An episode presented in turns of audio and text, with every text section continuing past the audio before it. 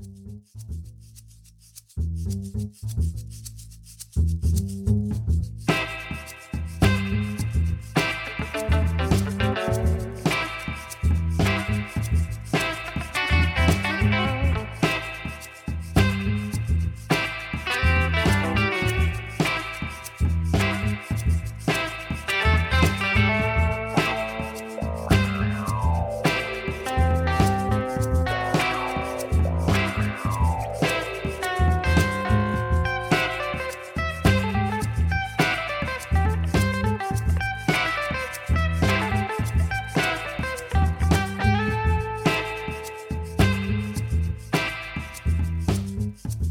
Bonjour à toutes et à tous, vous écoutez Damoclès, le podcast consacré aux questions de défense et de relations internationales. Nous sommes le 22 octobre 2019 et avant même de commencer, toute l'équipe se joint à moi pour vous présenter vos excuses pour cette reprise un petit peu tardive. Euh, oui, reprendre le mois d'octobre, voilà, hein, c'est pas Au comme milieu du mois euh, de septembre. voilà au milieu du mois de septembre, ça me rappelle mes euh, mes années étudiantes où on reprenait les cours en, en octobre. Mais plus sérieusement, de notre côté, euh, la rentrée pour chacun d'entre nous a été un peu mouvementée sur tous les plans. Donc euh, voilà, on a réussi à se voir ce soir et on est très content de- d'enregistrer cet épisode pour euh, pour reprendre.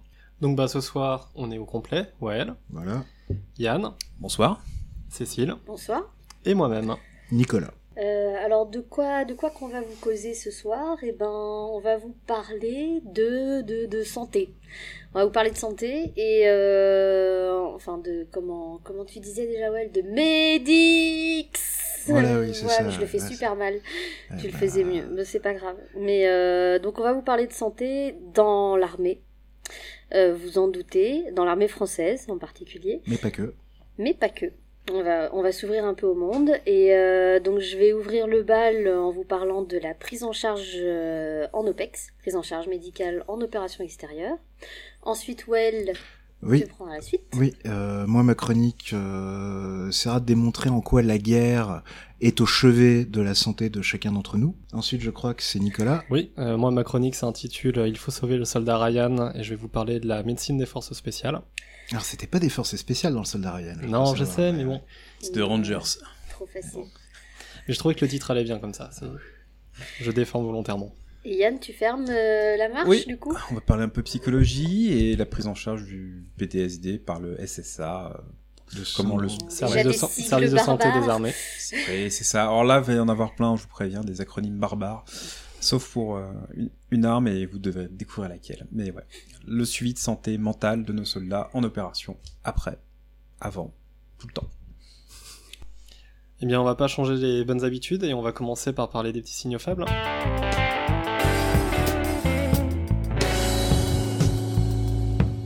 Alors, je vais attaquer avec euh, en fait un signal euh, futur, hein, puisque demain, enfin à partir de demain, s'ouvre. euh, Alors, on est le 22, vous l'aurez, ce sera le passé pour vous. hein, oui, c'est vrai. Rupture temporelle. Ah, ça y est. Rupture temporelle. Ah, sortez la DeLorean, tout ça.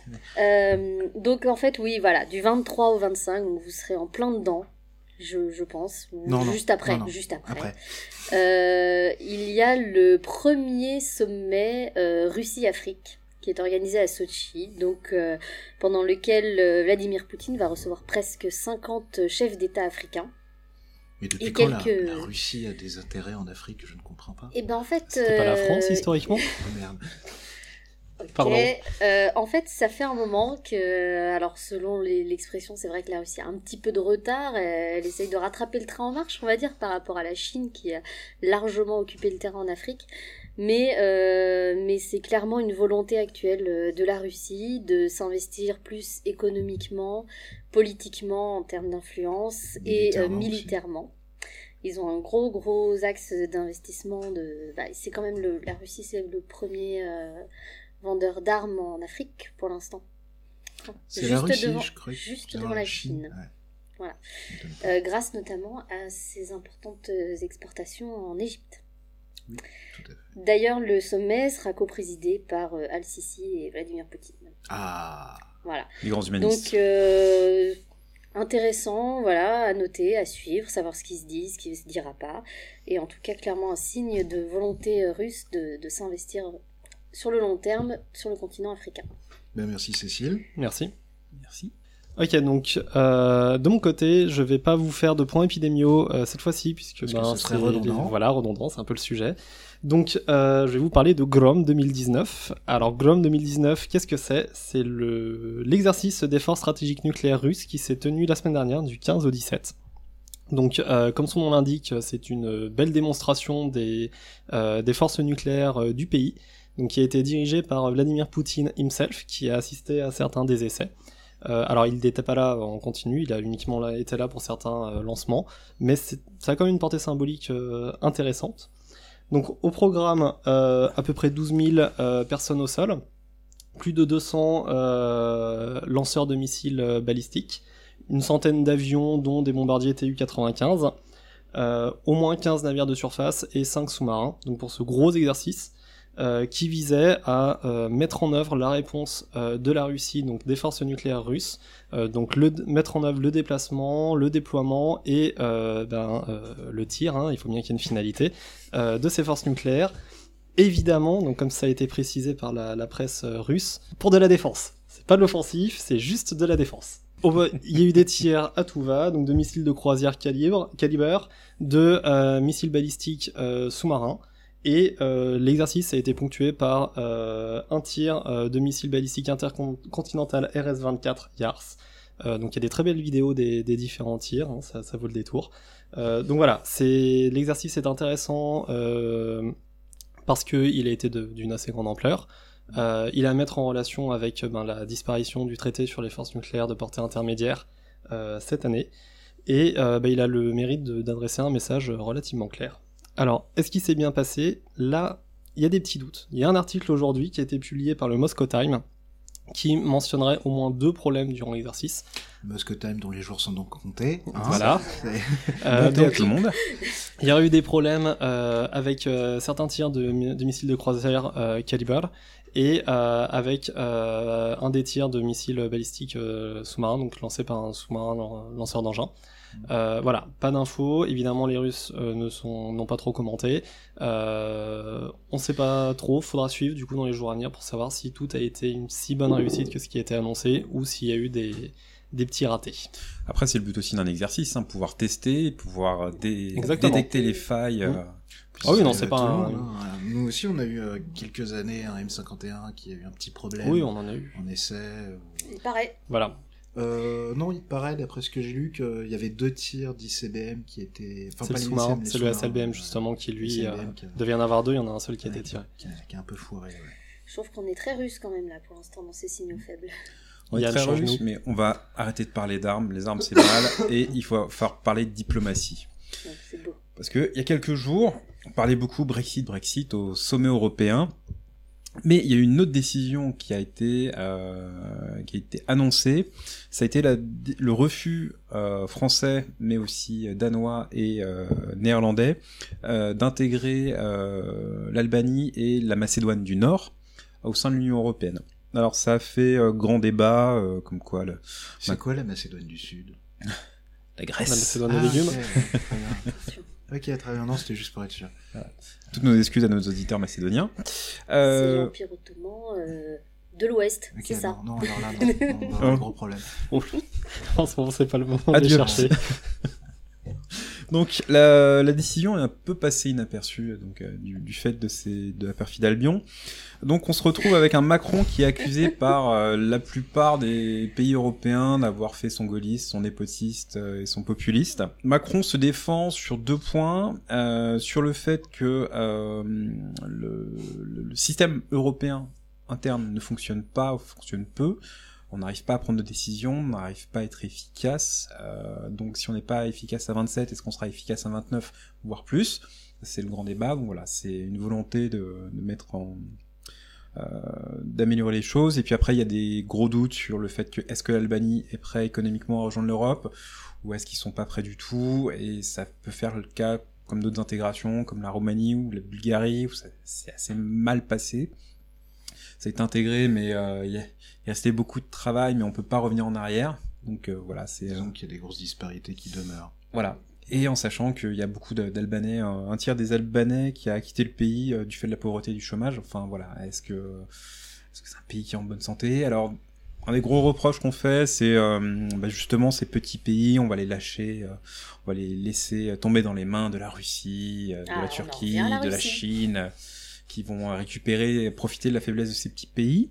Mais je rappellerai qu'en 2008, certains pays européens ont laissé faire, euh, ont laissé tomber, euh, ont laissé s'abîmer et souffrir le peuple grec et le peuple portugais. Certains pays chinois, comme enfin la Chine par exemple, a décidé de, de venir aider, de sortir le chéquier, de racheter des ports, d'aider, etc.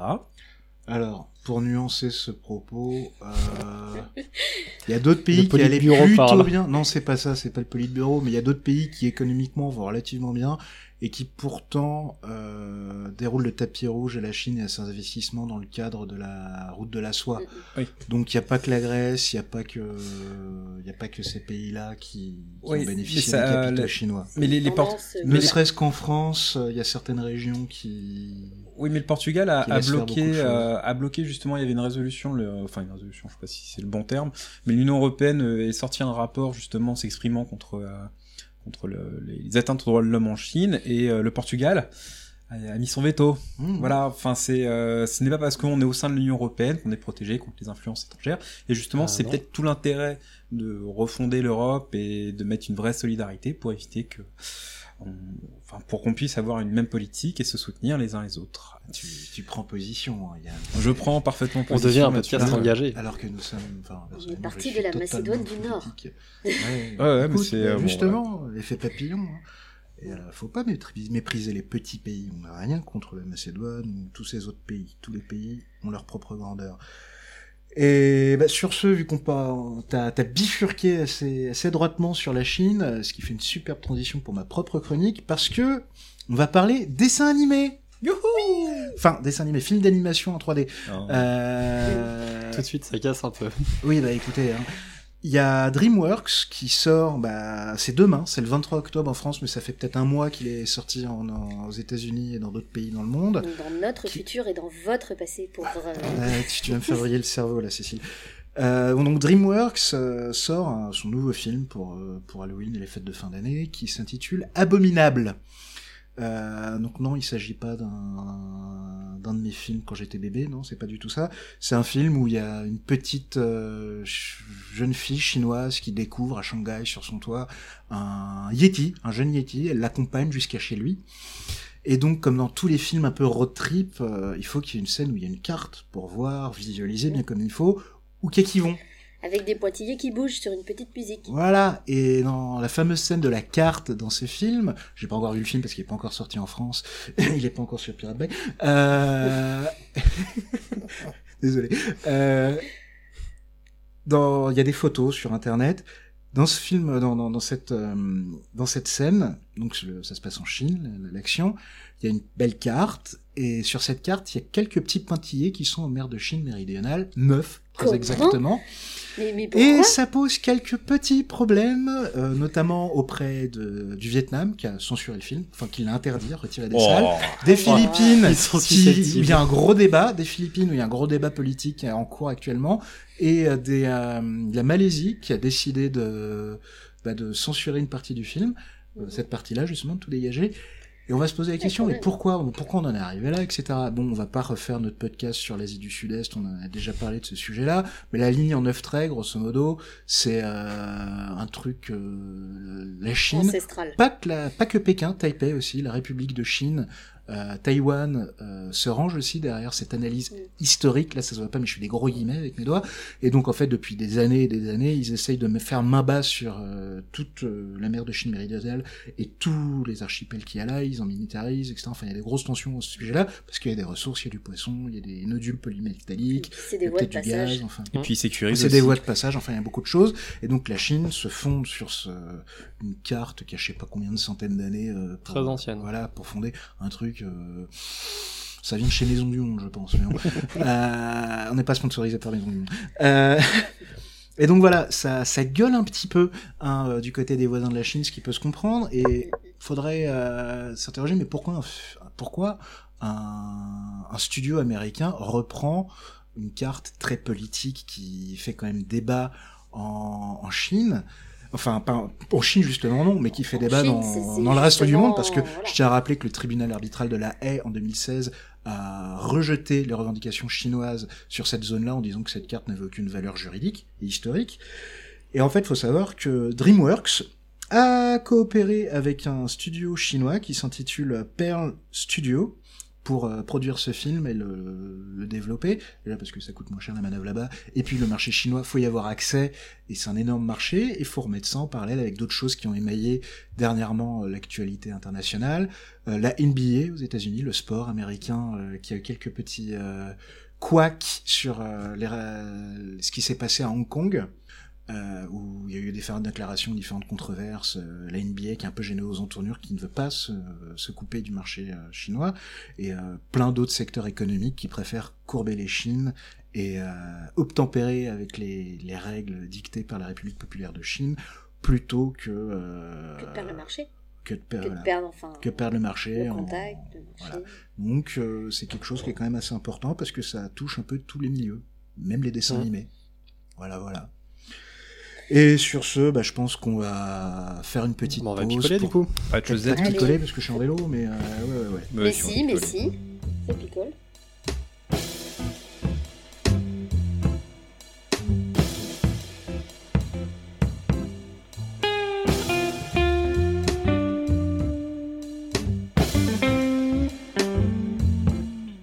Alors tu nous apportes quoi aujourd'hui, euh, Nicolas? Alors, eh ben, je vous apporte un whisky Pit and Pit. Donc c'est un blending malt.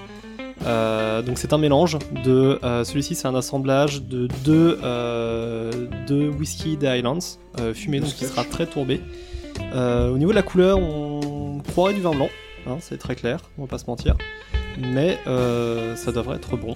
Donc c'est fait par une boîte française, mais assemblée en Écosse. C'est une, le- c'est une boîte française qui. Et ça vient des Landes. Et Ça vient des Landes. Exactement. Et donc euh, chaque assemblage est unique, hein, il génère un certain nombre de bouteilles euh, par assemblage. Donc là, pour ceux qui, s'il y en a qui veulent tester, c'est le batch numéro 24. Voilà. Et il y a la photo sur Twitter. Voilà, exactement. Entre deux seringues. Ouais, on dirait la flotte, hein. Je pense pas que ce soit de la flotte, mais Franchement, euh,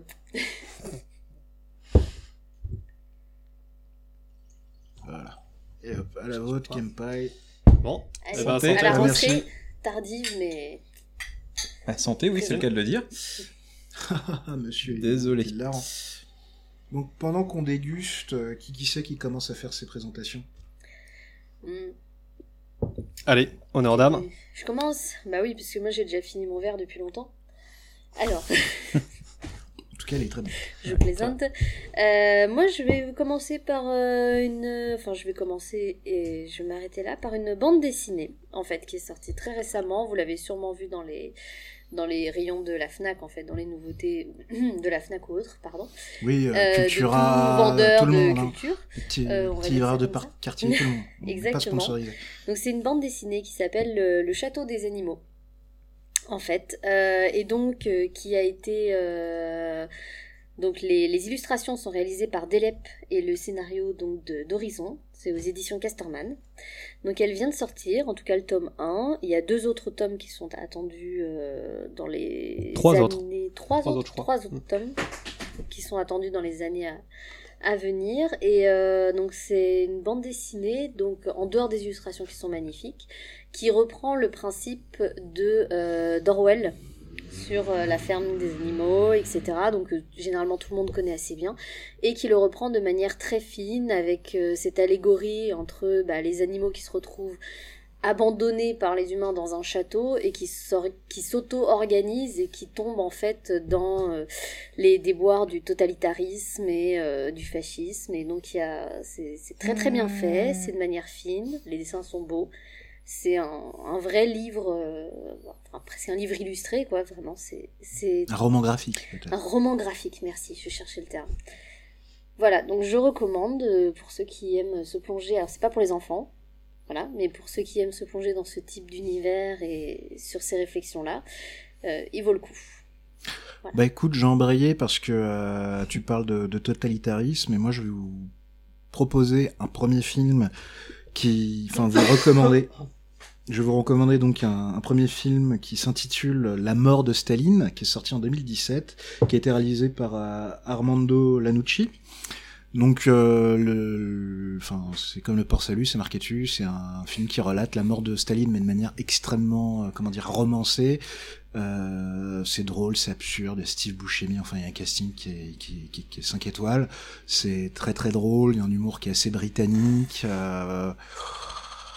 Ça déconstruit totalement bah, la, la, figure euh, des euh, des comment dire des, des dictateurs euh, qui font flipper tout le monde même après leur mort. Enfin c'est euh, c'est c'est très très fin et c'est un film que je vous conseille si vous arrivez à il n'a pas eu connu un très très gros succès quand il est sorti Euh, je, je, je suis pas sûr qu'il soit sorti en salle en France pour être tout à Si, fait si, honnête Ça a été court. je l'ai pas vu passer Pendant Je l'ai pas vu passer. Ouais, ouais. c'était très court. Ça a, dû, ça a dû être un four, mais euh, si vous arrivez à le choper en Blu-ray, en DVD, en cassette, euh, ou l'enregistrer sur euh, le magnétoscope quand il passera sur TF1 avec 12 coupures de pub, surtout n'hésitez pas. Euh, c'est un très bon film. Et un autre film qui vient de sortir, qui est sorti peut-être le 19, je crois, euh, qui s'intitule euh, The Laundromat, avec euh, l'immense l'immense Meryl Streep qui est un petit peu, d'après ce que j'ai compris, qui est au cinéma ce que Jim Mattis et euh, l'armée américaine, vous avez compris Euh, Ah, elle est euh, magnifique. Elle est ah magnifique. non, mais là-dessus. qui est, dans tous ses films, elle est magnifique. Quand j'étais petit, j'étais amoureux d'elle. Euh, passons. Elle joue pas C'est Louis qui fait d'enfer. parler. Ceci, tout, tout le casting de ce film est Oui, incroyable. hein. Il y a on Gary Oldman, Gary Oldman, Antonio Antonio enfin, Banderas. on a, on a un Mm. superbe casting où en fait ça nous raconte les Panama Papers mais de manière un peu déconstruite, euh, avec une narration qui est assez intéressante et j'ai particulièrement aimé la fin en fait sans spoiler qui en fait euh, pose les gants et euh, arrête l'humour absurde ou quoi que ce soit et fait un plaidoyer politique quoi. Sans être dans le, le, le- la La morale, leçon de morale, la leçon de morale facile. voilà, ouais. Le film présente du point de vue justement des, euh, des protagonistes. des protagonistes. Et c'est basé sur un euh, bouquin. Fossac, Monseca. Et c'est Oui. basé sur une enquête. Sur ouais. un- Mm. Bouquin enquête, ouais. Et euh, Fonsac, Monseca, où on apprend que monsieur euh, Fonsac avait On, on spoil pas. non, un papa On qui avait l'air très pas. sympa. enfin voilà, c'est un, c'est un excellent film qui est diffusé sur Netflix à l'heure actuelle. Et nous ne sommes pas non plus sponsorisés par Netflix. Ça, commence à bien me saouler d'être obligé. du, du Netflix. Non, Bah, mais ça commence à me saouler d'être obligé de signaler à chaque fois, mais bon, on a des problèmes. On va passer Disney+, Bah, Plus, c'est pas grave. Mais- Putain. bah, moi je reviens avec un bouquin. Allez, on quitte le, le Netflix. Euh, bah moi je vous finis. C'est euh, quoi ce jugement de valeur Ah oui, il y en a pas. Non, bon, moi je finis euh, ce que j'avais commencé sur les deux derniers podcasts avec un dernier bouquin sur les, les programmes de guerre biologique. Ouais, t'en fus pas. Six mois, six mois. Joyeux Noël Donc le Tu livre, sais pas quoi offrir à vos gamins le livre s'intitule Factories of Death de Sheldon Harris et porte sur le programme de guerre biologique euh, japonais pendant la deuxième guerre mondiale. Donc de loin des trois livres que je vous ai recommandés, c'est le, c'est le plus gratiné. Allez, regardez, tapez sur Google Images euh, Non, unité non. 731. Voilà. Non, non. Donc bon, Désactivez le filtre. Le, le livre, en fait, euh, bon, le, le livre complète très bien les, les deux autres. Euh, il est très intéressant. Il a, l'avantage d'avoir essayé de construire euh, un récit euh, autour de, de, des faits qui sont très peu rapportés, sur lesquels il y a aujourd'hui euh, quasiment plus aucun témoin, sur lesquels le Japon nie encore toute responsabilité. Donc c'est pas évident en fait d'arriver à pouvoir relater ces choses par manque d'informations. Euh, le petit bémol, c'est que du coup, le bouquin est assez bordélique. Donc, euh, par rapport aux deux autres, il est moins facile à lire, mais essentiellement parce que ça va un peu dans tous les sens. C'est pour ça que t'écris plein de trucs sur ton mur et qu'il y a des petites punaises, et des trucs de laine. Je comprends mieux. Voilà. Ça va toi Tout baigne. Non, donc voilà. Donc j'en arrête, euh, ouais, avec les, les, les bouquins sur la guerre biologique, mais ceci dit, euh, celui-ci vaut le coup aussi. euh, il est très intéressant. T'as vu Noël, pour détendre, il y a un film de DreamWorks qui a l'air pas mal là, qui sort demain. Abominable, ça s'appelle. Non, mais le, Ça pour Noël, euh, on peut, on, peut, on peut vendre le coffret des trois livres. On fait Russie, Ah, oui. euh, Russie, euh, Japon. euh, Bon, il en manque plus qu'un sur le programme français. Il n'y a jamais eu de programme de guerre biologique. Non, jamais. Jamais. On a Que jamais pour se défendre. ça. Bon, bah sur ce, on va continuer à. Bah, Yann. Yann. On ah va bah continuer oui, les merde, il y a bouquins. Yann. Et, oui, je suis là. Non, vous, vous ne toi, donnerez la critique du whisky qu'à la fin des recommandations, Well. Pardon. Bon, je vais arrêter les films et séries et je vais vous parler de Sapiens, une brève histoire de l'humanité, de Yuval Noah Harari, euh, qui est sorti chez Albin Michel en 2015.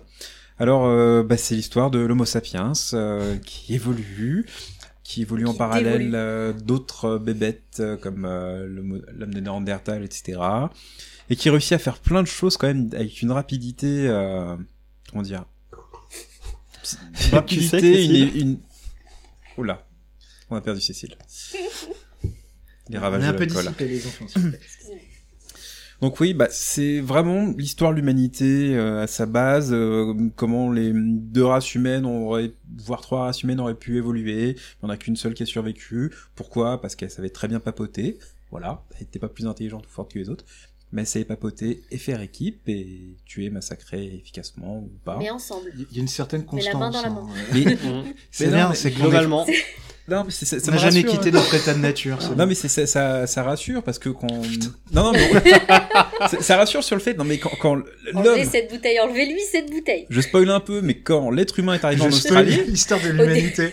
Écoute, tu m'apprends quelque chose. Non, non, non, mais le- l'être le film, sapiens arrive en Australie, la moitié des gros mammifères disparaissent. D'où l'australopithèque. Non, c'est pas ça. Et d'où l'ornithorynque?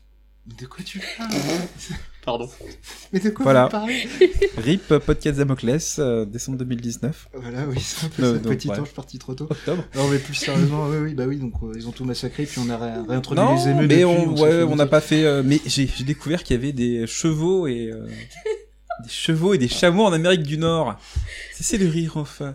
Je suis choqué. Je suis choqué. Ah, voilà. c'est un très bon bouquin et, euh, Ouais. Il est très simple à lire. Bon après, euh, il y a deux trois facilités. Enfin, il y a toute un- une partie sur. euh, J'aurais bien aimé avoir plus d'explications pourquoi l'homme et la femme. euh, Pas comment ça fonctionne. Alors, je sais pas si tu veux qu'on ait cette discussion pendant le podcast, mais c'est quand tu veux, Yann. Non, en plus j'aurais. T'aurais Franchement. T'aurais une bouteille de lait On va te faire un petit dessin. Voilà. On a perdu Yann. Engagez-vous qui disait. Donc voilà, lisez-le, c'est assez simple à lire, vous le trouvez dans toutes, les, Désolé, bouteilles- on est- dans toutes les librairies. Donc voilà, n'hésitez pas, il est, euh, il est simple et efficace et euh, ça fait du bien. Ça fait du bien à lire. Et je tiens à, à présenter nos excuses à nos auditeurs. On est juste, je pense, un peu tous un peu fatigués. Donc, Ouais. mais c'est que le whisky devait être bon, Ah, hein, ouais, euh, bon, a priori, mais on en a même pas parlé. Il est bon, pas bon euh, je il est- dit, il est très très bon, mais Il se bon, boit comme de l'eau. Hein. ah, C'est moi je ça. trouve qu'il racle un peu. Mais euh, Il est très tombé. Mais moi j'aime bien quand même. Oh, pas trop. On en a goûté des moins tombés quand même. Oui. alors après qu'il soit toré ou pas, euh, c'est- ça peut être bon voilà, quand il n'y a pas hein. que ça aussi, mais c'est qu'il, je sais pas, non, mais il est bon, mais je trouve qu'il, ouais, il, est un peu râpeux quoi. Je trouve qu'on sent beaucoup l'alcool en fait. Ah, Il y a d'abord l'alcool et ensuite le goût. Mais il est bon, hein, mais euh, c'est pas mon préféré.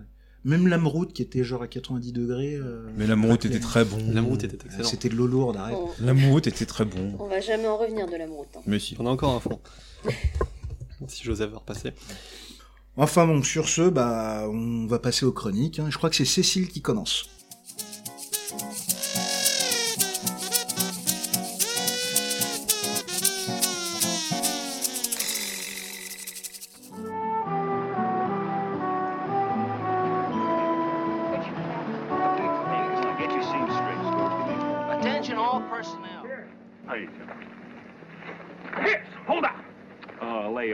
Frank. I just had a hard day at the office.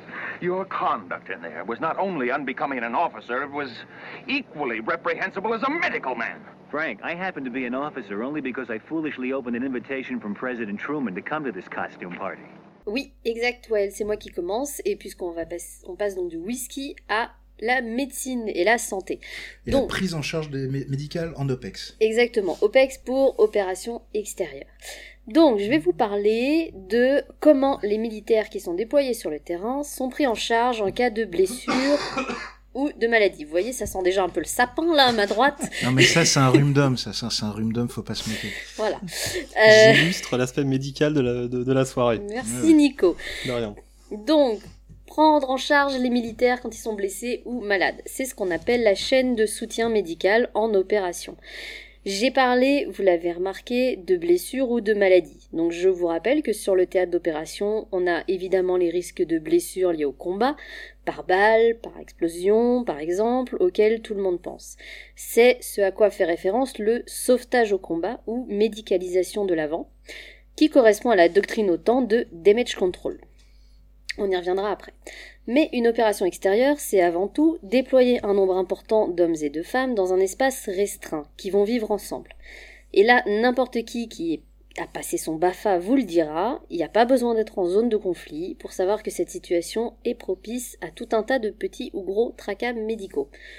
Plus ou moins spécifiques de la zone d'ailleurs, allant de la toxi-infection alimentaire au paludisme, en passant par toutes les blessures liées à l'activité des militaires en tant que professionnels. Je sais pas où t'as passé ton BAFA, mais ça a l'air un peu flippant quand même. Ouais, je, vous- je vous laisserai l'adresse sur le site. Ah, super. Donc c'est quoi les blessures liées à l'activité des militaires en tant que professionnels? Bah, Des blessures liées au sport, tout bêtement, à l'entraînement. Une entorse de cheville, bah, c'est quand même un peu gênant. Au port de charges lourdes, hein, à la manipulation d'objets contondants lourds que je ne citerai pas, mais n'empêche qu'on s'est tous déjà cassé la gueule euh, d'une échelle ou autre. Les militaires n'y échappent pas. T'as fait un déménagement, toi, récemment. Je vois pas de quoi tu parles. Donc gardez ça en tête, même si ici, je vais uniquement vous parler du sauvetage au combat, parce que c'est quand même un petit peu plus fun et plus cinématographique. Pour un podcast, c'est mieux.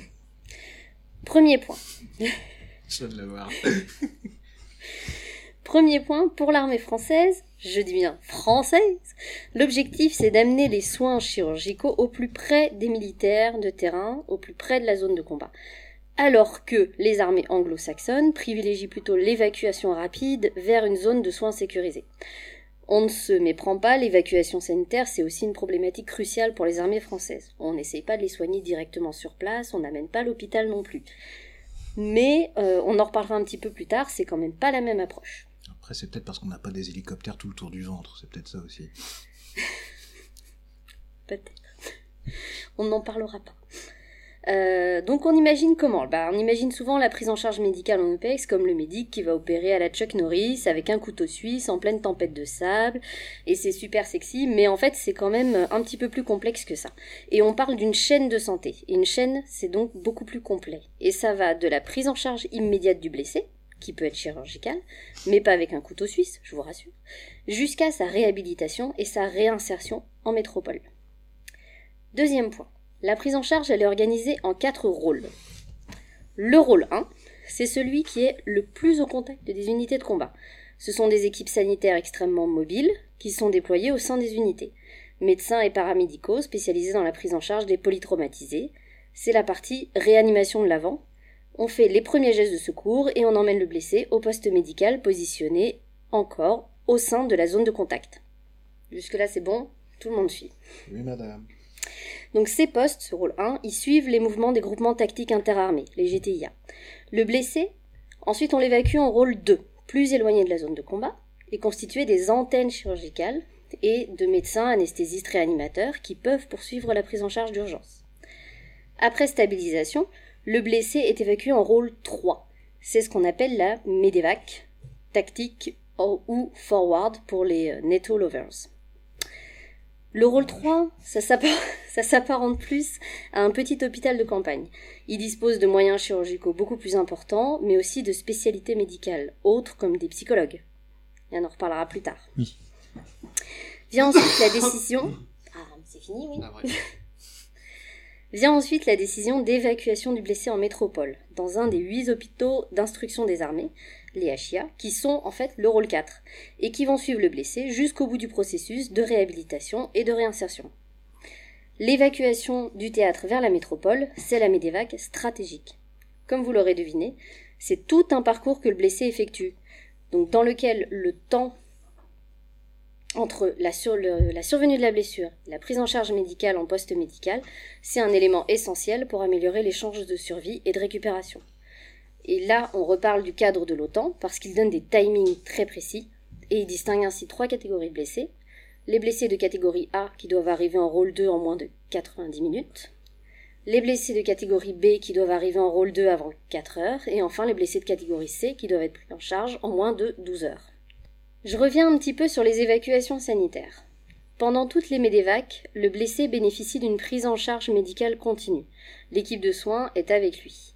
Et en OPEX, la chaîne santé doit pouvoir absorber un afflux massif de blessés. La coordination des évacuations, elle est donc cruciale.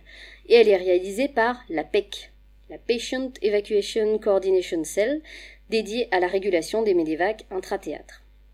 Le médecin de la PEC reçoit les demandes d'évacuation, les évalue et donne son feu vert pour le déploiement du moyen MEDEVAC. Au début, je croyais que tu parlais de l'agence pour l'emploi des cadres. J'ai pas compris. Ben. Ok, merci d'avoir explicité. Et pour revenir sur ce que je disais au tout début de ma chronique, en fait, une médévac, ça peut aussi concerner un militaire qui n'a pas été blessé dans le cadre d'un combat. Dans la chaîne de soutien médical, on n'oublie personne, et on se rattache encore une fois à la doctrine OTAN, qui distingue trois situations parmi les médévacs, les blessés au combat, wounded in action, les blessés hors combat, non-battle injury, qui regroupe tout le reste, genre accident de la route, parce qu'il y en a, Oui. mais aussi des infections, et enfin les médévacs psy, euh, pour troubles psychiatriques. Après, est-ce que quelqu'un qui a un PTSD, on pourrait pas arguer qu'il a été blessé au combat? Alors c'est dans la catégorie psy. C'est une catégorie particulière justement. Mm. Parce que la prise en charge n'est pas la même. Ok.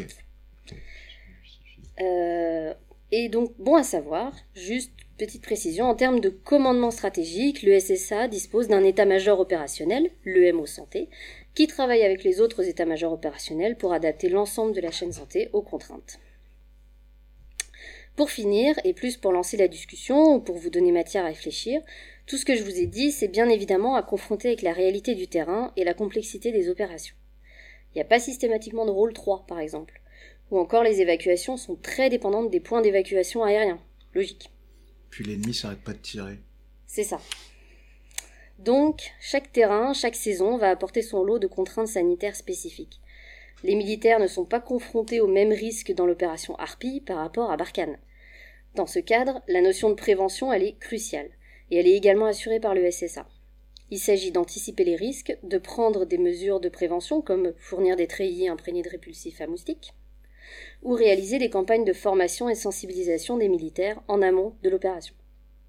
Enfin, moins visible mais tout aussi essentiel, c'est toute la chaîne d'approvisionnement en matériel de santé et produits sanguins ou capacités diagnostiques qui doit être assurée. Bref, le soutien sanitaire en OPEX, c'est une très grosse machine, elle doit être parfaitement bien huilée, et comme toute fonction soutien, a son importance aussi en termes de morale des militaires qui doivent avoir une pleine confiance dans ses capacités. Et voilà. Vous merci beaucoup, Cécile. Merci. Alors, moi, petite question un peu rapide, euh, travaillant sur le truc, et puis je l'avais déjà lu euh, de temps en temps. On entend souvent parler du, de la Golden Hour, et pas la Golden Shower, attention. Euh, googlez pas ça, pitié. Euh, la Golden Hour, c'est quoi, en gros? Alors, le concept de Golden Hour, ou bah, l'heure d'or, si je traduis, euh, euh, c'est un concept en fait. C'est le whisky. Est écouté par des Québécois, c'est important. Euh, en fait, c'est un concept qui n'est pas spécifique aux armées. hein. C'est un concept qui date des années euh, 80, si je ne me trompe pas. C'est euh, de en traumatologie globale. C'est l'idée que euh, c'est dans la première heure que va se, se jouer en fait la survie et aussi les séquelles euh, que va que va avoir à subir le patient en fait. Donc c'est là- plus on intervient tôt, pour résumer, plus on a de chances de, enfin plus on va augmenter les chances de survie. Et plus on intervient tôt avec des gestes de base euh, comme stopper l'hémorragie, comme euh, faire de l'assistance respiratoire, etc. Donc c'est juste ce principe-là de on essaye d'intervenir le plus tôt possible et c'est ce à quoi fait référence aussi l'OTAN dans les quand il donne des timings aussi précis. Donc en fait, ça vaut pas que pour le militaire, ça vaut aussi pour le... C'est de utilisé dans les l'importance d'être hôpitaux. formé au premier secours, même nous, euh, dans la vie de tous les jours. Exactement. C'est utilisé dans les hôpitaux, les services d'urgence, traumato en général. euh. Voilà. Ben, merci. Euh, moi, du coup, j'avais une petite euh, question par rapport aux maladies infectieuses en OPEX. T'as parlé du paludisme. Et oui, on y revient toujours. infections. Non, mais comment ça se passe? Euh, Comment ça se passe? Non, Il y a mais un moustique Alors, qui croise une chauve-souris. C'est pour Yann. t'as rangé la bouteille de lait Alors, non, comment ça se passe au niveau de la détection? Parce qu'on sait que certains tests sont compliqués à mettre en place euh, sur le terrain, nécessitent euh, des machines parfois un peu, un peu lourdes. Du coup, comment ça se passe pour le militaire au quotidien quand il est en, opération, donc soit en, base projetée ou voire même euh, pendant la mission? Alors, il y a, il y a plusieurs choses. Il y a d'abord, avant, à- enfin, au tout début de la mission, au moment de prendre la décision de déployer euh, des hommes sur le terrain, il y a euh, une fonction euh, qui est assurée par le SSA aussi de d'évaluation des risques sanitaires. Quelles sont les populations de moustiques qui sont sur place? Quelles sont les maladies qui sont transmises sur place? Pour essayer d'anticiper un peu ce à quoi vont être exposés les militaires il demande un recensement. Exactement. Tout chaque moustique va voter. moustique. Bonjour monsieur, est-ce que vous êtes un je sais pas quoi? Non, on utilise des pièges à moustiques, par exemple, pour, vous- pour capturer les populations de moustiques. Et puis, de toute façon, l'OMS fait ça aussi très bien. Oui. Donc, on a les informations par le civil. Donc il y a cette partie-là pour anticiper et savoir qu'est-ce qu'on va devoir déployer sur le terrain pour essayer de protéger les, les militaires. Après, une fois sur place, il y a des mesures comme les treillis imprégnés, donc des mesures euh, de lutte antivectorielle, ça s'appelle. Donc tout ce qui va permettre de repousser le vecteur, c'est le moustique. Donc ça peut être aussi assécher des, assécher des mares euh, d'eau autour, euh, autour de la zone d'implantation, ça peut être des trilles imprégnés, ça peut être l'utilisation de certains impulsifs, etc. Cramer Et les forêts. non, on évite. Pas dans la doctrine française. Pas tout de suite. Voilà. Euh, et puis après, il y a tout ce qui est mesures euh, bah, chimioprophylaxiques. Donc euh, la fameuse Malarone par exemple, euh, ou Doxycycline. euh, pour en citer euh, deux, voilà, qui permettent de, qui permettent effectivement de prévenir le paludisme. Et puis ensuite, bah, il y a la prise en charge, la détection sur place d'un, bah, c'est comme pour n'importe quelle personne en fait, c'est en fonction des signes cliniques. Le, le militaire va être identifié, va être, va y avoir un test diagnostic rapide puis confirmé, et ensuite pris en charge, soigné, voire évacué si besoin. Je crois que d'abord il se fait pourrir par son sous-off qui va lui reprocher de pas avoir mis sa, De pas sa avoir pris moustiquaire. sa- son Ou truc. de je pas pense avoir déjà, le mec va bien se faire ça- pourrir, Ça, mais, euh, euh, voilà. Crever chiottes avant de repartir. Oui, déjà. ok, bah merci. Et toi, Yann, t'as une petite question Bah ouais, on parlait euh, soutien et logistique. Alors, quels sont les moyens aériens qui sont mis en place pour les Medevac Ah ah. Alors, Alors, déjà pas des hélicoptères pour nous. il y a Je des rigole, je rigole, hélicoptères. je rigole. Il y a la partie euh, du rôle 1, enfin du rôle 2 plutôt euh, au rôle 3, donc euh, quand t'es intra-théâtre, où effectivement c'est des hélicos, généralement. Et là je prends ma petite euh, fiche. Euh, euh, les Pumas, les Cougars et les Caracals notamment, Super Puma. qui aussi. peuvent être en version euh, sanitaire. Exact. Et vous me corrigez si je dis des bêtises sur, le, sur les moyens aériens. Euh, donc ça c'est pour les médevacs plus tactiques. peut y avoir aussi de temps en temps, on peut affréter un Transal. Un C160.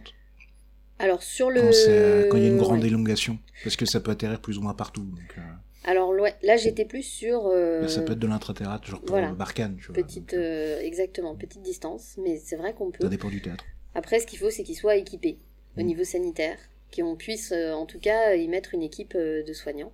Après, il y a des, des Falcons qui peuvent, c'est plus rare, Mm. qui peuvent être utilisés. Falcon déjà, faut une 50, piste, Falcon ouais. 900, mais voilà, Mm. c'est un peu, c'est un peu plus rare.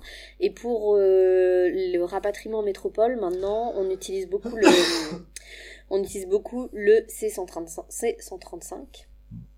Euh, Il y en a une dizaine à peu près qui sont en fait euh, utilisés pour ça et qui sont équipés du fameux kit Morphée.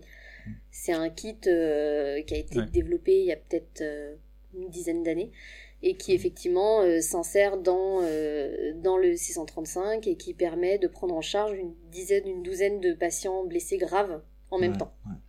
En sachant que les les- C-135, en fait, c'est les avions ravitailleurs pour les chasseurs bombardiers de l'armée de l'air, qui sont faits des avions stratégiques, ils font pas que ça. Ouais. Ils Mais servent aussi à transporter euh, du matériel ou des blessés. Et Voilà. ce sera la 330 MRTT qui le remplacera euh, dans cette mission dans cette mission, et dans les autres. Donc voilà. Donc gros- globalement c'est ça. Et Ok. Bon, donc, bah, euh, Et ça, c'est que tu parlais que des moyens français, parce qu'on se repose aussi pas mal sur les Sur moyens les de nos alliés. Voilà. bah, quand il y a, Qui c'est euh, qui, qui a des Chinooks à nous prêter, s'il vous plaît? Steve Austin, astronaute, un homme tout juste vivant. Messieurs, nous pouvons le reconstruire, nous en avons la possibilité technique. Nous sommes capables de donner naissance au premier homme bioionique.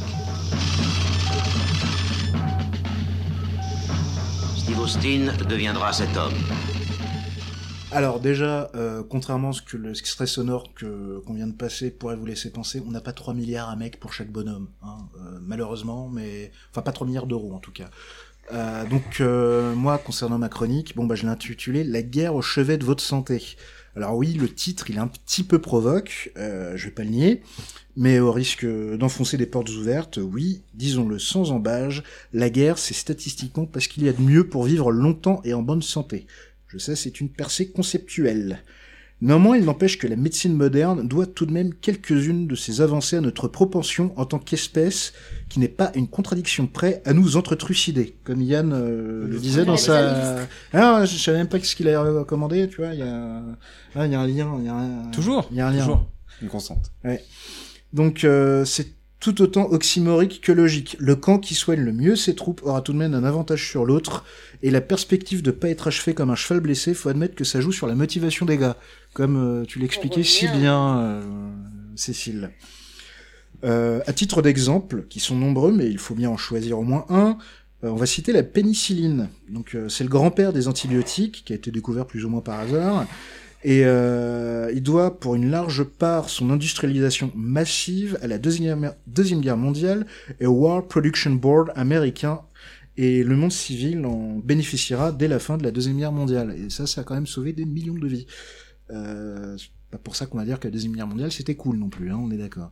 Euh, et c'est encore le cas dans certains domaines, en France notamment, où le service de santé des armées, le SSA, est en pointe pour développer de nouveaux traitements, de nouvelles méthodes, de nouveaux outils, etc., etc., qui ruissellent in fine sur le civil. À ce titre, on notera que l'arrêté du 11 juillet 2018 portant organisation du service de santé des armées dispose en son article 1er, paragraphe 2, alinéa 1er, petit c, que le SSA est doté d'une direction de la formation, de la recherche et de l'innovation rattachée directement à la direction centrale du SSA et qui chapeaute elle-même l'IRBA, l'Institut de recherche biomédicale des armées. L'innovation, argue encore elle, certains s'exclameront, parce que c'est un peu ma je l'admets, fait donc partie intégrante du service de santé des armées, et ça date pas du 11 juillet 2018, bien évidemment. hein. On soulignera également que recherche et innovation sont clairement dissociés, ce qui n'a rien de neutre, à mon sens. Le SSA est conforté comme un service qui a notamment les mains dans le cambouis, et les avancées sur lesquelles il travaille ne se limitent pas à de la recherche en labo ou que sais-je, pas que la recherche euh, soit quelque chose de mal, hein, entendons-nous bien, parce que je sens le regard du jugement qui pèse sur Manic à l'heure actuelle où je vous parle. Suivez mon regard, enfin voilà. Mais voilà, il y a, des y a des avancées qui, qui, qui peuvent et qui doivent et qui viennent du terrain. Par exemple, l'innovation également sont déléguées au sein du SSA afin de jouer le rôle d'interface en interne comme en externe, et notamment auprès des autres acteurs publics et privés de cet écosystème qui est quand même très très dense et auquel on, cons- on consacrait notre épisode 1. Voilà, voilà. Donc concrètement, le SSA est engagé dans une foultitude de projets et ne travaille pas en autarcie tout seul dans son coin dans un sous-sol glauque sans lumière. Loin s'en faut. On peut ainsi parler de Plio. Donc derrière ce nom un peu barbare, il s'agit de rien de moins que de plasma lyophilisé, développé dans le cadre de la mission pour l'innovation participative euh, du ministère de l'Armement.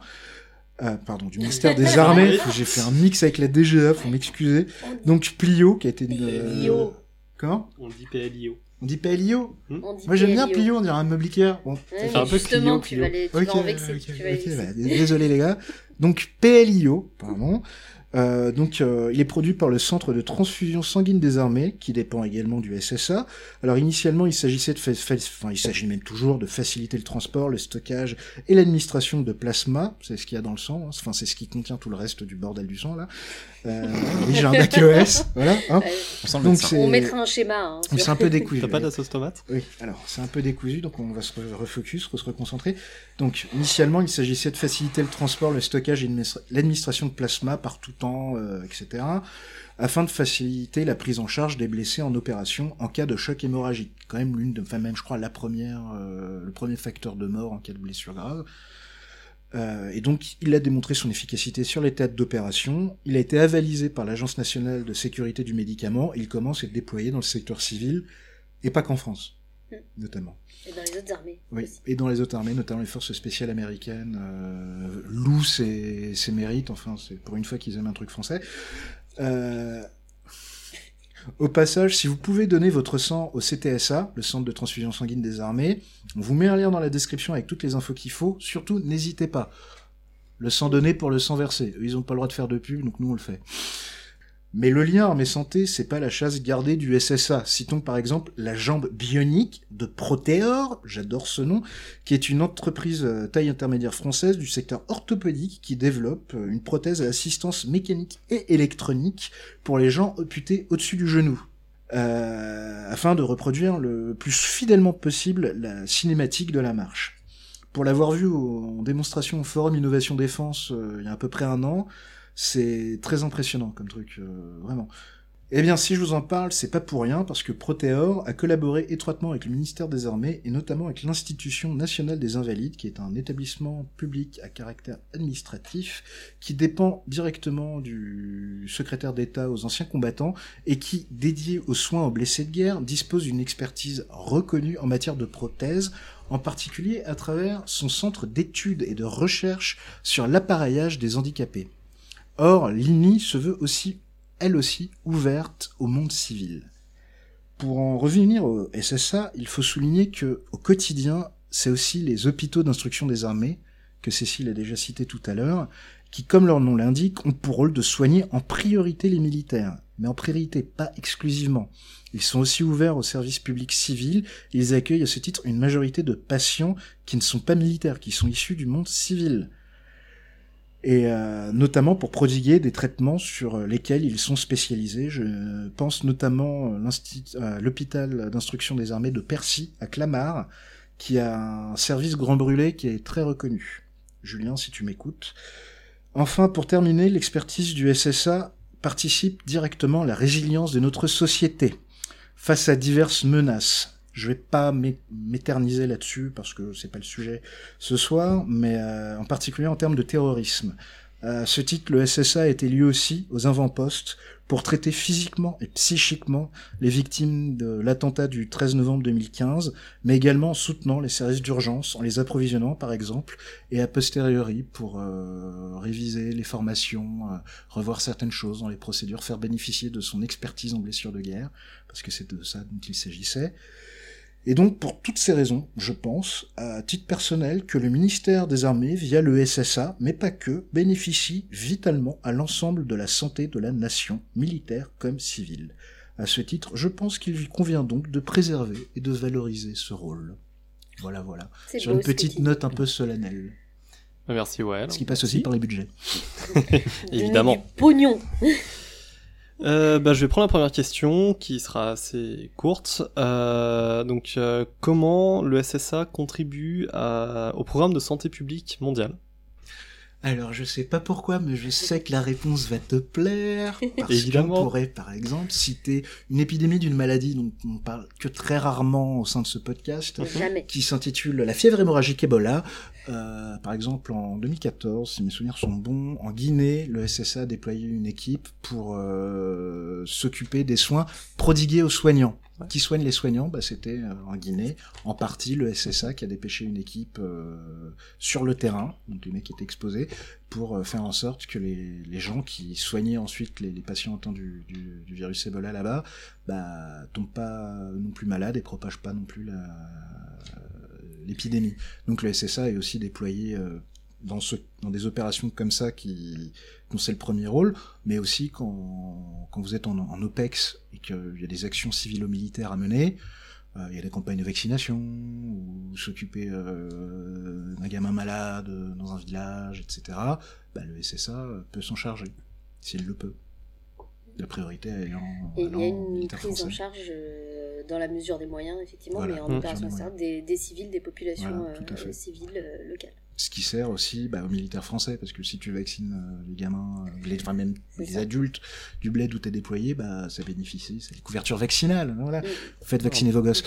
Enfin, voilà. Ça sert aussi en termes de, les forces sont mieux vues, c'est, voilà, ça a un intérêt aussi pour les opérations militaires. Gagner, gagner les cœurs, les esprits autrement mmh. qu'en mettant des balles dans le cœur et dans la tête. Oui, parce que euh, par bah, exemple les casques bleus euh, népalais avaient ramené quelques maladies euh, dans leurs opérations de maintien de la paix, qui ont contaminé des populations qui n'étaient pas prêtes.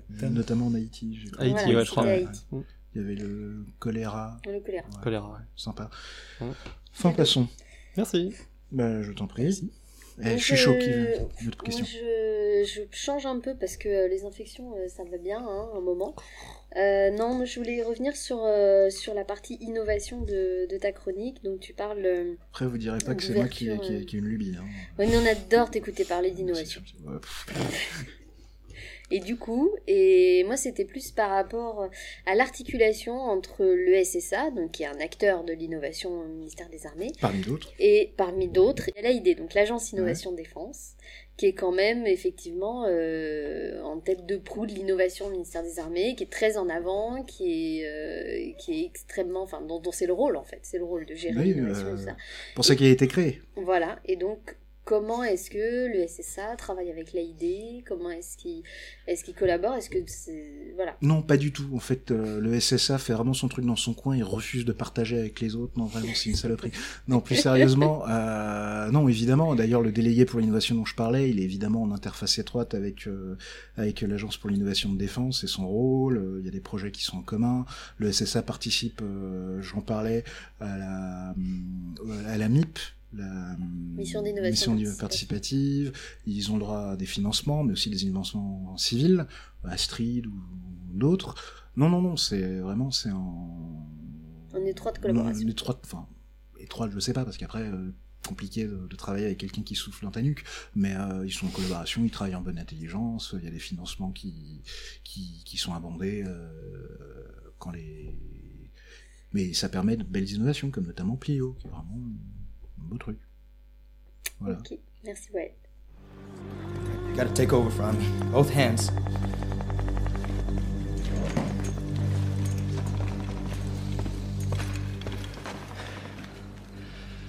It's the femoral artery, but I can't see it, which means that it's retracted up into the pelvis, which means that I have to find it and clamp it.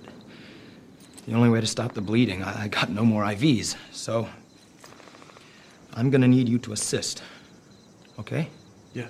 Bon, et ben, comme on comme dit, comme précisé dans, dans- durant le sommaire, moi je vais vous parler de la médecine des forces spéciales. Donc Cécile vous a présenté les différents rôles de soutien médical en OPEX dans l'armée française. Donc on va maintenant se plonger dans la mise en pratique concrète euh, chez les forces déployées en première ligne. Et donc au vu de l'évolution des missions de nos armées ces dernières années, euh, je me suis dit que ça pourrait être pas mal de prendre l'exemple de, des forces spéciales et de, de- de regarder un peu comment se passe euh, la, prise en charge médicale chez, chez, ces forces. Alors, déjà, c'est quoi les forces spéciales? Eh bien, les forces spéciales donc, font partie intégrante des forces euh, armées. Euh, Il n'y a pas d'armée dédiée euh, il n'y a pas d'armée spéciale. Euh, donc les, militaires qui les composent proviennent de la marine nationale, donc sont les commandos marines, de l'air, les commandos de l'air, ou de l'armée de terre, donc euh, forces parachutistes ou troupes héliportées. Depuis 1992, les forces spéciales opèrent sous le contrôle du commandement aux opérations spéciales, aussi appelé COS, qui est un commandement interarmé qui régit leur emploi sur le terrain en lien avec l'état-major des armées. Mais alors, qu'est-ce qui différencie les forces spéciales des autres types de forces? Eh bien, c'est principalement la nature des missions qu'ils vont réaliser. Les forces spéciales sont souvent déployées pour des opérations discrètes, parfois clandestines, au plus près de l'ennemi. Il peut s'agir de missions de secours d'otages, de neutralisation de personnes ou de sites, ou euh, de reconnaissance pour les autres forces classiques euh, de l'armée. Donc du fait de la particularité de ces missions, la prise en charge médicale ne peut pas se faire de la même façon que pour le reste des forces. Les contraintes pour le personnel médical ne sont pas les mêmes. Départ à court préavis, éloignement, donc de la famille, des proches, du pays aussi, ils peuvent parfois aller euh, très loin, impact euh, plus fort du climat euh, ou de l'environnement que pour les forces standards, manque d'outils médicaux à disposition durant les missions, difficulté du ravitaillement et hostilité de l'environnement durant le, déploiement. Par hostilité, j'entends évidemment hostilité de l'ennemi. Donc vous l'aurez Il a compris, tendance à répondre quand tu lui tires dessus, ce malheureusement. franchement. Donc vous l'aurez compris, les personnels médicaux qui accompagnent les unités des forces spéciales durant leurs opérations euh, sont soumis à ces mêmes contraintes, euh, donc aux mêmes contraintes que les militaires qui vont composer euh, les unités de, de- de ces forces. Donc les praticiens doivent suivre, en plus de leur euh, formation, un entraînement équivalent au niveau physique et émotionnel, tout en étant capables de mettre en œuvre euh, des procédures médicales dans un milieu euh, hautement altéré. Alors la plupart des personnels médicaux qui rejoignent les, les forces spéciales le font généralement en seconde affectation, après avoir pratiqué la médecine militaire dans des unités euh, classiques euh, de l'armée. Des Et- unités qui relèvent donc du commandement des opérations normales. Ça Bah là, de- non, non, il n'y a pas de commandant des opérations normales. C'est quoi comme acronyme d'ailleurs? Cononc. Non. tu me fais marcher. Donc après avoir opéré, donc euh, travaillé dans des unités euh, classiques, Cécile donc- vient de l'avoir, Cécile vient de l'avoir. Ah, elle est technique, elle est technique. Cécile, c'est le whisky, tu mets plus de temps à réagir. Donc, revenons à nos, à nos médecins des forces spéciales. Donc, le recrutement est hautement sélectif. Alors, comment ça se passe ensuite, euh, au jour le jour, pour leur travail auprès, de, auprès des forces spéciales? Alors, en base, que ce soit sur le territoire national ou en OPEX, euh, les praticiens des, des, des forces spéciales pratiquent les mêmes activités médicales que le reste des, médecins. Contribution à l'hygiène de la base, soins auprès des militaires, euh, bobologie, tout type de soins, vaccination, etc. Mission de santé publique auprès des populations, donc on en a parlé pendant la chronique de, de Well, et conseil médical pour le commandement. C'est important aussi le conseil au commandement. Alors cependant, cependant un petit détail, c'est qu'ils passent la majeure partie de leur temps à préparer les, opérations spéciales qu'ils vont conduire avec les, unités déployées. Donc il y a quand même une grosse part qui est liée à la préparation, au maintien aux conditions opérationnelles et en particulier sur la pratique de la médecine. En opération, ils sont déployés au sein des unités des forces spéciales selon les mêmes modalités. Projection en parachute, euh, projection sous-marine ou autre, héliportée, etc. Donc ces modalités de projection, il faut déjà qu'eux soient formés à, les subir, donc ils suivent les mêmes entraînements, mais elles vont aussi avoir un impact sur le matériel qui sera employé. Donc ils vont disposer de kits d'intervention qui sont optimisés, généralement miniaturisés, pour répondre à ces contraintes. Durant l'opération, les personnels médicaux fonctionnent la plupart du temps en binôme, médecin-infirmier, ce qui a montré par le passé euh, une plus grande efficacité que de mettre un médecin seul ou euh, plus de monde au sein des unités. Durant cette mission, ils vont être amenés à prendre en charge des civils, donc ça peut être des otages, mais aussi des cibles, donc les cibles de l'opération, mais surtout les équipiers des forces spéciales qui pourraient se blesser pendant la mission. Et donc, du fait de ce large panel de, potentiels euh, patients, euh, les binômes médecins-infirmiers peuvent avoir à traiter différents types de pathologies qui vont du trouble psychologique, donc comme le choc euh, psychologique euh, majeur euh, chez un otage qui vient d'être libéré, à la blessure de guerre, donc blessure baba- par balle, blast, diverses, diverses altérations des extrémités causées par explosion, J'adore ce langage médical, on parle de membres arrachés. hein. Voilà. Extrémité, ouais, il faut laisser libre cours à ton Ah imagination. vache, bordel. Ah, Ben, Dieu. Ah, Là, il y a un vétéran de la Navy, j'ai lu ça cette semaine, qui s'est fait greffer un pénis parce qu'il avait perdu. euh, Mais c'est une prouesse ouais. c'est- Il faut voir si ça fonctionne. Ça Bref. fonctionne. Pour revenir à la chronique, vous l'aurez compris, c'est pas évident de stabiliser, de stabiliser une hémorragie causée par une balle de, de 7,62 sans bloc opératoire. Et en tant que personnel de rôle 1, puisque le médecin des forces spéciales est le rôle 1, bah les, per- les, les, les personnels médicaux des, des, des forces cherchent donc à s'acheminer le plus vite possible vers le rôle 2, le plus proche.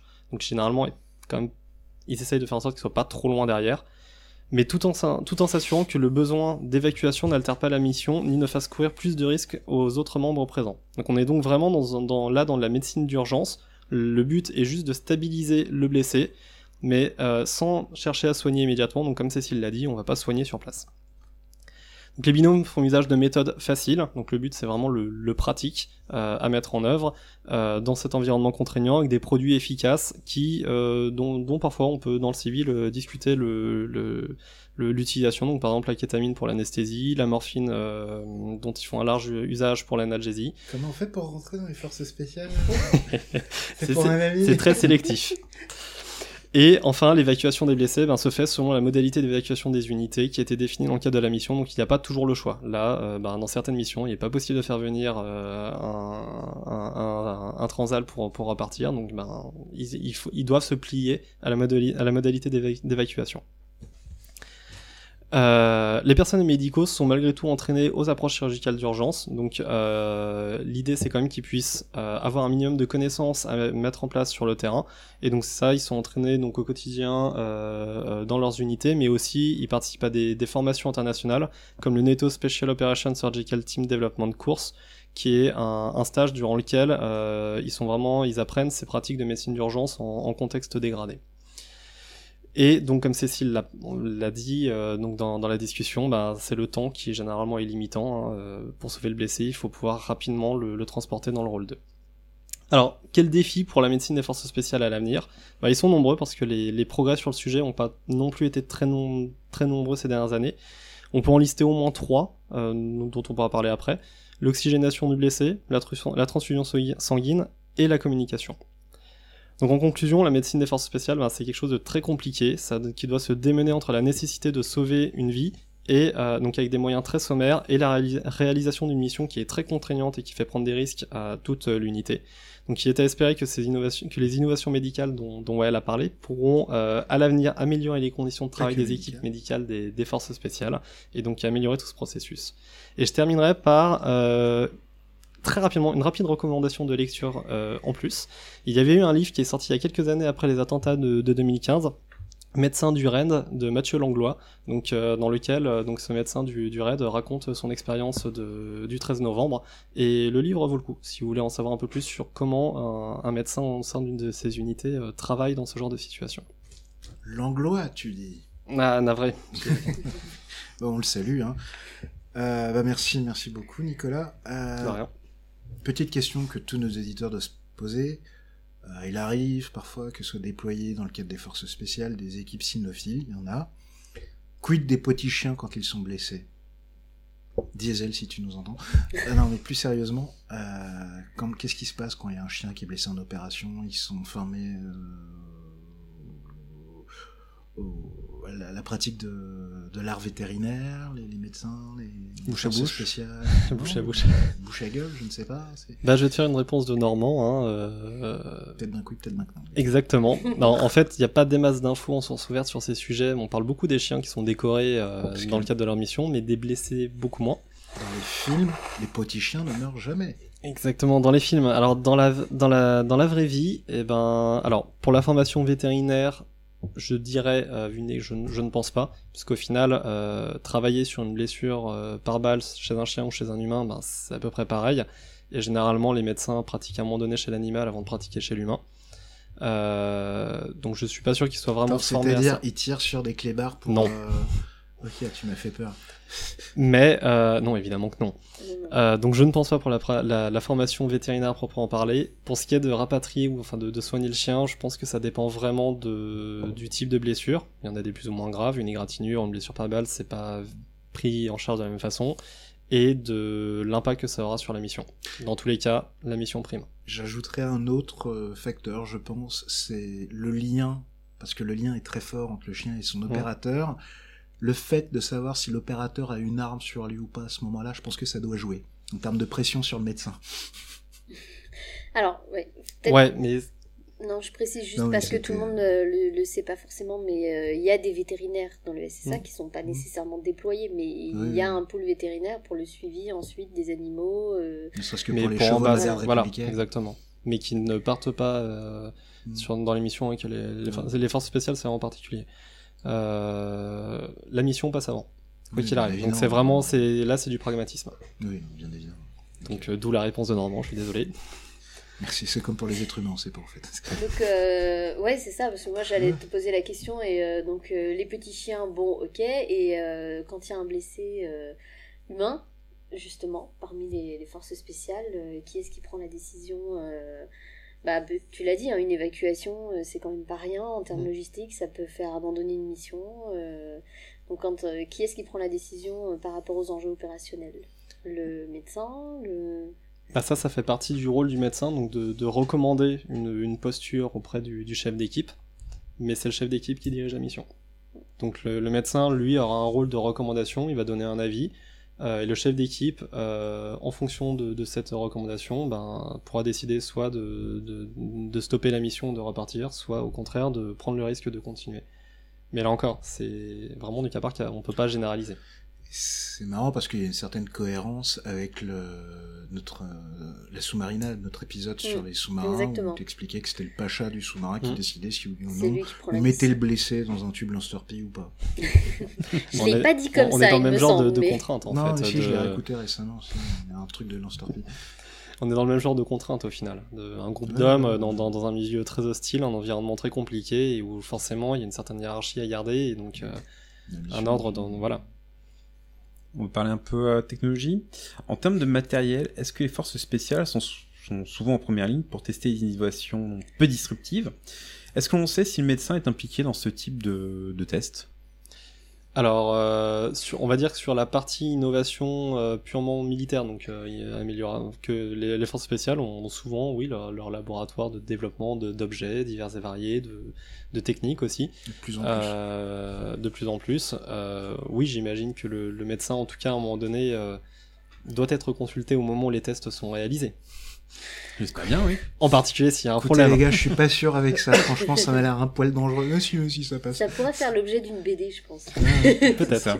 Mais en Après- revanche, je pense qu'il y a aussi peut-être un rôle de conseil sur tout ce qui va être ergonomie, je sais pas, d'une Mm. tenue ou d'un truc. Où le mec il dit là, tu vas te péter le dos, mec. Mm. Donc, euh. Oui, probablement. Et puis, euh, surtout, les forces spéciales, ben, elles vont tester les innovations médicales du SSA. Donc, on en a parlé des défis, le- celui de la transfusion sanguine. Donc, ben, c'est pas possible d'amener des poches de sang avec soi euh, pendant les opérations. Putain, PLIO. PLIO. Le PLIO, les forces spéciales euh, françaises s'en sont servies très tôt. Maintenant, c'est utilisé par d'autres forces spéciales aussi, et ça marche. À l'avenir, il y en aura d'autres. L'oxygénation, donc, qui est même problème que pour les poches sanguines. Ils vont pas se balader avec leur bonbonne d'oxygène. Non, euh, mais une pompe à vélo et c'est bon. bah non, parce qu'il y a, il y a pas ces... 4,50€ chez, euh, chez Decathlon. Dépose un brevet. Mais du coup, euh, il y a des systèmes qui sont en cours de, de réflexion, de, de- de développement, qui, qui consisteraient à récupérer l'air ambiant et à en extraire et concentrer l'oxygène pour justement euh, pour, pour- pour du soutien aux blessés. Là encore, les forces spéciales pourraient être amenées à tester ce genre de, de matériel euh, pendant leurs opérations. D'accord, ok. Ils en ont beaucoup besoin, donc oui, ils peuvent, ils peuvent être amenés à tester justement participer à ça. What's the matter with you? I guess I just can't take it, sir.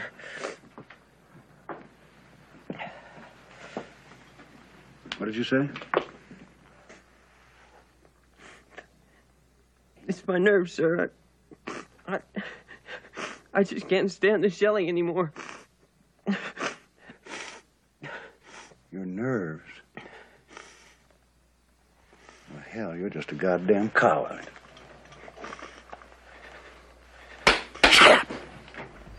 On va arrêter de parler de blessures, de sang et tout ça, et on va penser à l'âme, à la psyché du soldat.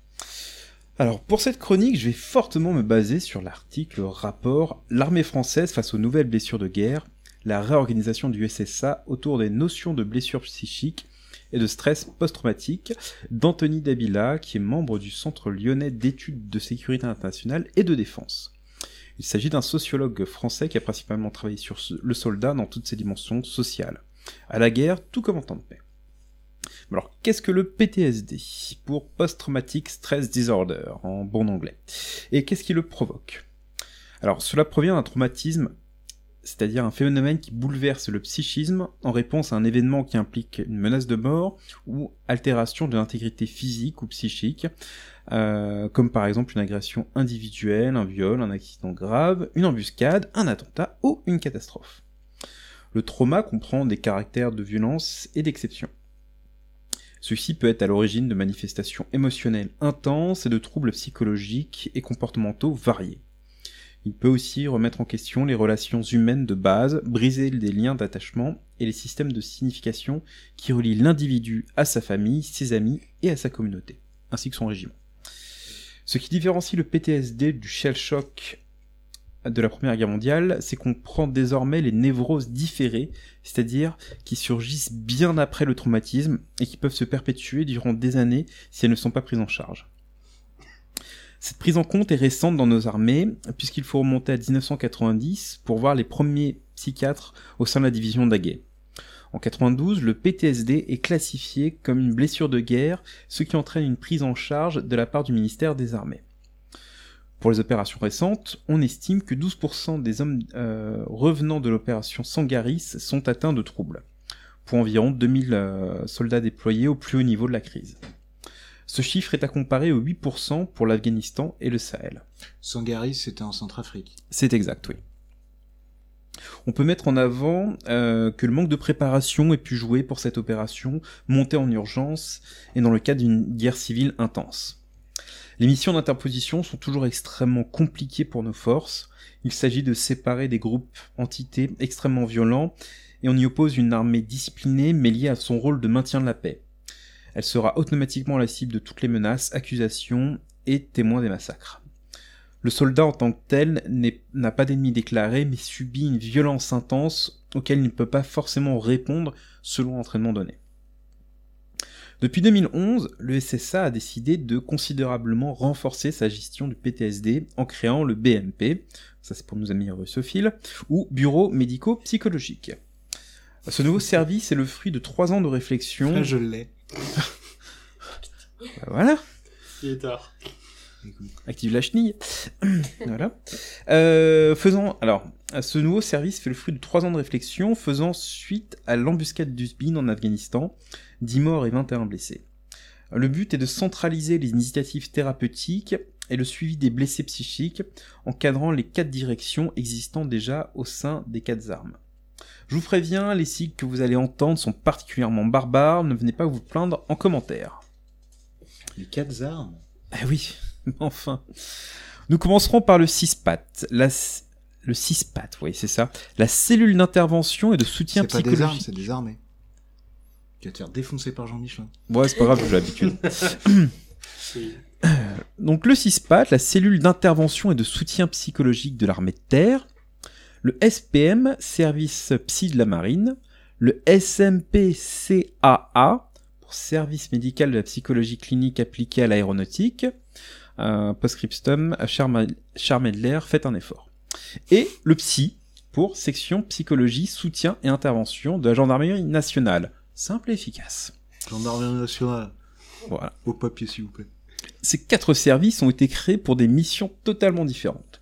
Pour la marine, il s'agira de recruter les bons éléments servant à bord de nos sous-marins, et aussi, si besoin, d'intervenir pour des équipages en difficulté, que ce soit des sous-marins ou des cibles, c'est-à-dire des navires. On peut parler euh, d'infection, euh, de blessures psychologiques pour tout un bâtiment, ce qui a déjà été le cas. Dans le cadre du SMPCAA, il s'agit d'un soutien psy pour, le, pour les cas d'accident, comme par exemple celui d'Albacete en janvier 2015, euh, où, il y avait eu 9 morts et 9 blessés suite à la crash d'un F-16 grec, si ma mémoire est bonne. Oui. Pour le psy, il s'agit de soutenir les victimes, les sauveteurs, mais aussi participer à des opérations sans interférer avec le commandement. En parallèle, un soutien continu est présent pour tous les gendarmes sur le territoire. Alors, le CISPAT, enfin, s'assure euh, le soutien pour tous les soldats, que ce soit en OPEX ou en France, par exemple en cas de suicide, en cas de plusieurs suicides. C'est aussi écouter le soldat en toute confiance et confidentialité, d'autant plus dans un cadre militaire qui est extrêmement sensible à cela, et aider aussi la famille. Le but est de détecter, prévenir, accompagner ce type de crise sur le terrain. Les psys qui dépendent alors du SSA sont en liaison avec le médecin de l'unité, l'officier environnement humain et les aumôniers. Pour conclure, nos armées disposent d'un service qui centralise l'aide de nos forces, l'aide à nos forces, en mutualisant les moyens tout en conservant les spécificités nécessaires à chaque armée. Accompagner nos hommes et femmes, les aider dans toutes les phases de la vie militaire, s'adaptant aux nouvelles situations et aux conflits. Donc voilà, un grand merci à ce service si peu connu et qui est, je le rappelle, unique en son genre en Europe. Rappel, nous ne sommes pas sponsorisés par le SSA. Voilà, on touche pas un centime de... ni par la Fnac, ni par Netflix. Oui, par personne. Il y a de notre poche. Voilà.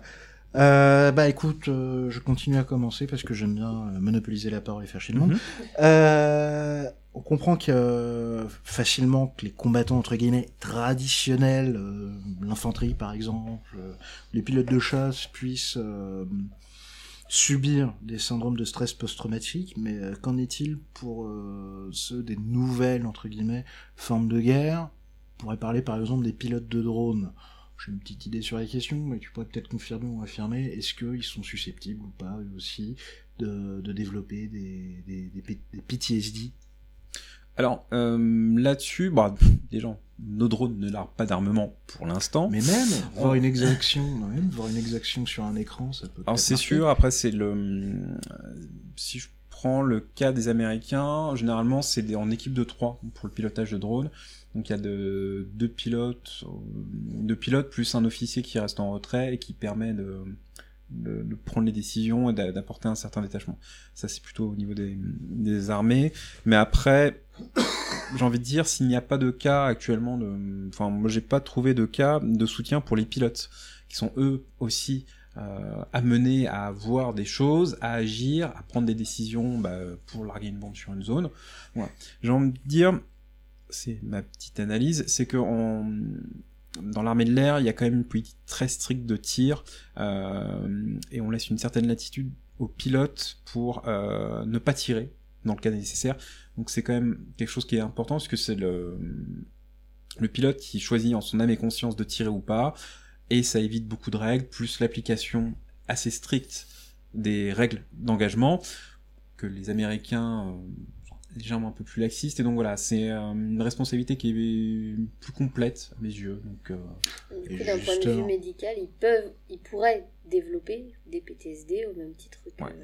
Il y avait eu un film là-dessus euh, il y a quelques années euh, avec Ethan. Hawke, Oui. euh, Good Kill, je crois. D'autant plus que c'est quand même assez particulier la distance géographique qu'il y a entre euh, le pilote et euh, le, le lieu du tir, du fait de, des drones. Donc c'est, il me semble qu'il y a quand même des études qui commencent à sortir sur le sujet et sur le fait qu'il faut pas négliger et prendre en charge euh, le risque de PTSD chez les pilotes de drones au même titre que les autres pilotes. Et sur le fait qu'il n'y a pas forcément que le tir. Il n'y a pas que le tir. Ouais. Si t'es pilote de drone, tu vois par exemple des, des camarades à toi qui sont pris dans une embuscade, je pense que ça peut marcher, mar- marquer, pardon. Ouais. Tu, tu vois des exactions menées par tel ou tel groupe armé auprès de civils, je pense que ça peut aussi marquer. Donc euh, après, je suis pas spécialiste, mais il n'y a pas que la question du tir, et j'espère qu'ils sont bien pris en charge, personnellement.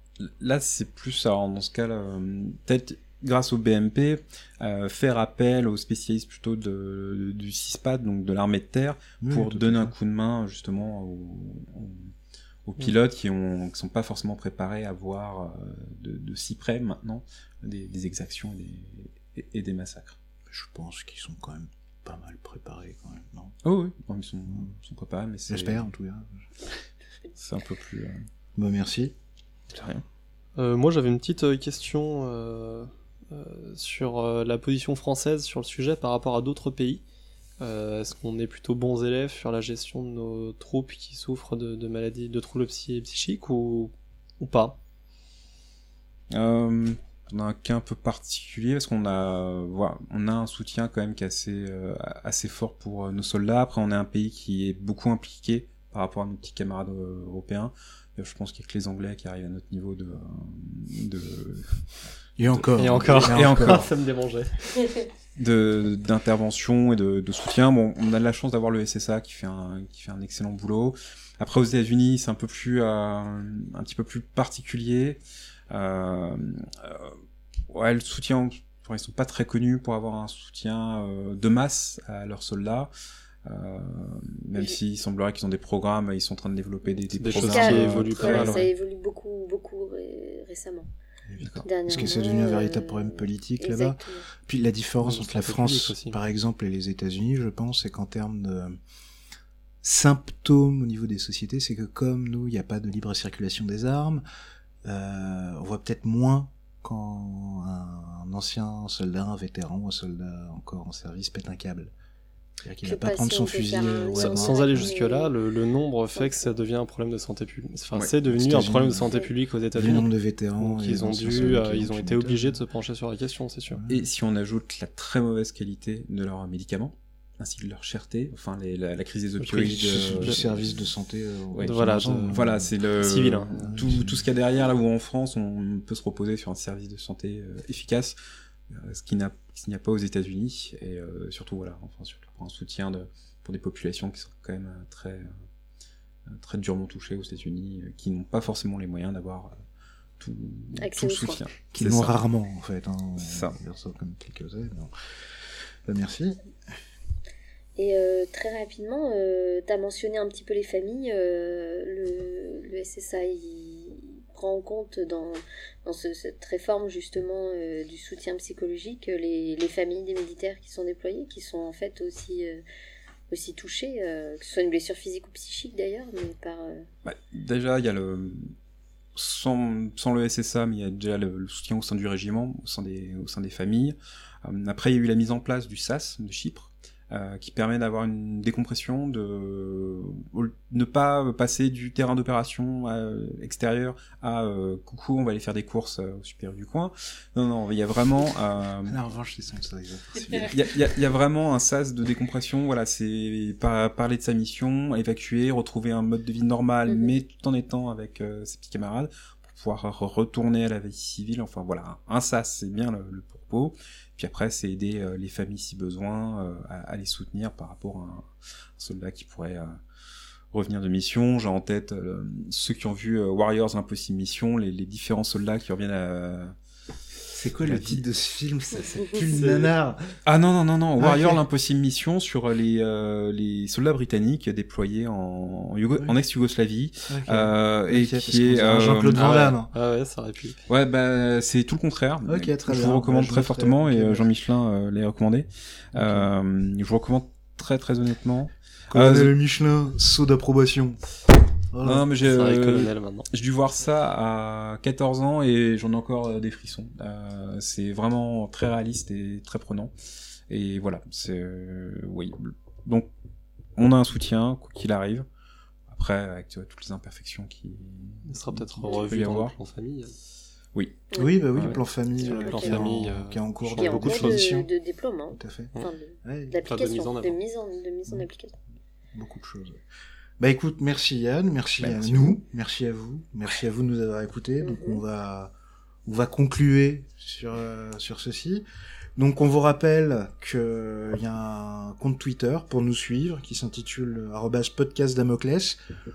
On va euh, l'animer un peu plus maintenant qu'on est de retour euh, dans les bacs euh, sur iTunes. On a aussi un, un mail qui est podcast.damoclès.protonmail.ch. Comme d'habitude, n'hésitez pas à nous faire des retours, euh, nous envoyer des mails, euh, proposer des thèmes, des idées, des trucs, enfin des recommandations. whisky. quoi, des whisky. Des Surtout, conseils euh, euh, surtout. Que ce soit sur Twitter ou par mail, surtout n'hésitez pas. On vous remercie encore une fois de nous avoir écoutés. On sait vous présente nos excuses euh, encore une fois pour le petit retard. Et on se Dans voit un le mois prochain. Hmm. On remercie le- l'honorable juge Perrault encore pour le, le matériel de son de musique. tout à fait. Scotch pour les, les sons. Mm. Et puis ben, on vous invite à faire des commentaires, laisser des étoiles sur iTunes, partager sur Twitter et autres. Et puis, comme dit Well, à dans un mois. Et manger 5 fruits et légumes par jour. Vous Oui. buvez-les.